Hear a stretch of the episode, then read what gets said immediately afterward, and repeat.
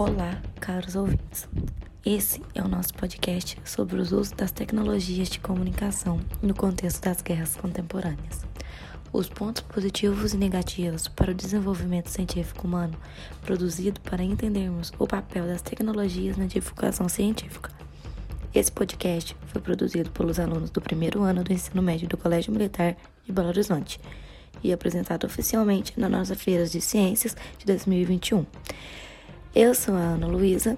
Eu sou o Neylor. E nesse episódio nós vamos falar sobre o avanço na indústria da aviação. Então, gente, o primeiro jeito que as pessoas encontraram de tocar o céu foi através do balão de ar quente, que foi criado em 1783 pelos franceses Jean-François Pelatredon-Rousier e François Laurent d'Orlon.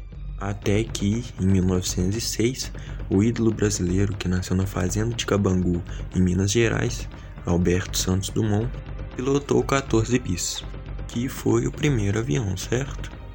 E os aviões foram utilizados como instrumentos bélicos na Primeira Guerra, mas foi na Segunda que eles foram intensamente aplicados.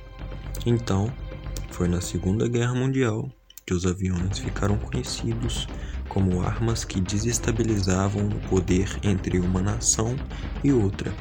Inclusive, o motivo pelo qual Santos Dumont cometeu suicídio pode ter sido o fato de que a sua criação foi usada para propósitos cruéis. Porém, é interessante que analisemos com um olhar menos pessimista o desenvolvimento tecnológico agregado à aviação a partir das necessidades apresentadas durante os conflitos. Com o aumento da autonomia de voo e a capacidade de voos mais longos, surgiu a necessidade de criar-se um sistema de navegação aérea mais efetivo e assertivo que a bússola chinesa.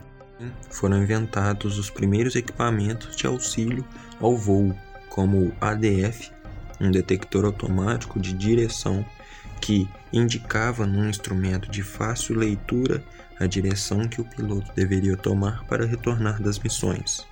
Outro avanço significativo utilizado ainda hoje foi o radar, que, baseando no princípio de emissão e reflexão de ondas, calculando seu tempo de transmissão e retorno, apresenta informações sobre os alvos numa tela. A tecnologia pode ser usada tanto em solo para controle de espaço aéreo quanto a bordo, para indicações climáticas como chuvas ou nevascas. Um dos vários legados deixados pelo conflito da Segunda Guerra Mundial foi o motor a jato, uma vez que os motores tradicionais, com as hélices, já eram considerados ultrapassados, né?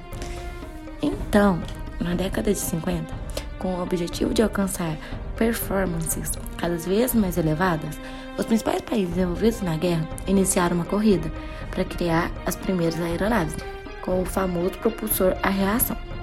E foi assim que criaram o Messerschmitt Mi-262, o primeiro caça-jato a entrar em uso operacional.